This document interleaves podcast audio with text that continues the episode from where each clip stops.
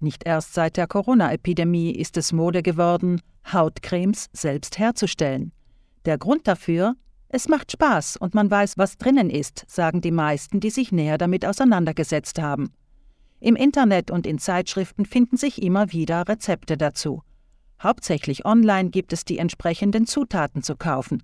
Manche Webseiten wie die deutsche cosmeda.de oder die italienische La Saponaria sind sogar spezialisiert auf Do-it-yourself-Kosmetik.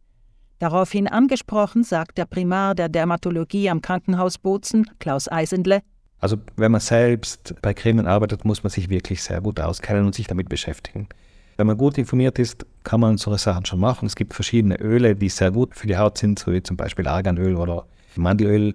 Es gibt auch andere Öle, die man nicht verwenden sollte, wie zum Beispiel Olivenöl, ist eher abzuraten. Bei den Zutaten sei es wie beim Kochen.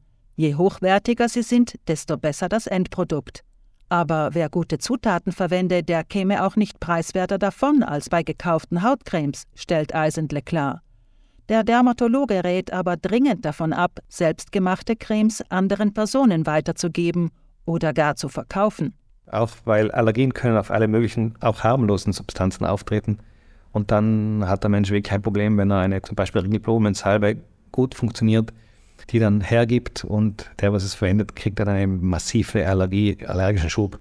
Noch gefährlicher kann es sein, in der Creme selbst hergestellte Zutaten aus Pflanzen einzusetzen. Im Gegensatz dazu kann es sinnvoll sein, es erstmal mit einem Rezept für Allergiker mit lediglich drei oder vier Zutaten zu probieren. Dazu werden im Wasserbad die fetthaltigen Zutaten samt Emulgator in einem Marmeladeglas sanft zum Schmelzen gebracht.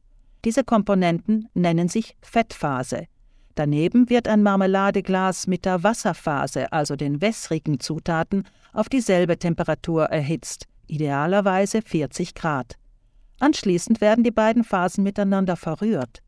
Der Nachteil von selbstgemachten Cremes ist ihre äußerst geringe Haltbarkeit, außer wir geben eine präzise Anzahl an Tropfen eines Konservierungsmittels bei.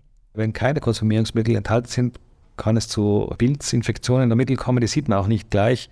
Und Pilze produzieren unendlich viele Substanzen. Die toxischsten Substanzen und krebserregendsten Substanzen sind Pilzausscheidungen wie Aflatoxin. Pilze machen auch Antibiotika. Also hier muss man schon aufpassen.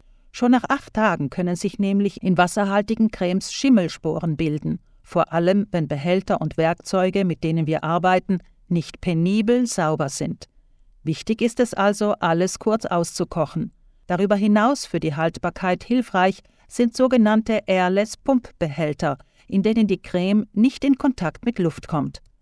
Und schließlich sollte eine selbstgemachte Kosmetik ohne Konservierungsstoffe im Kühlschrank aufbewahrt und nach allerspätestens zwei Wochen aufgebraucht werden. Wenn ein Konservierungsmittel zum Einsatz kommt, erhöht sich die Haltbarkeit auf bis zu zwei, drei Monate.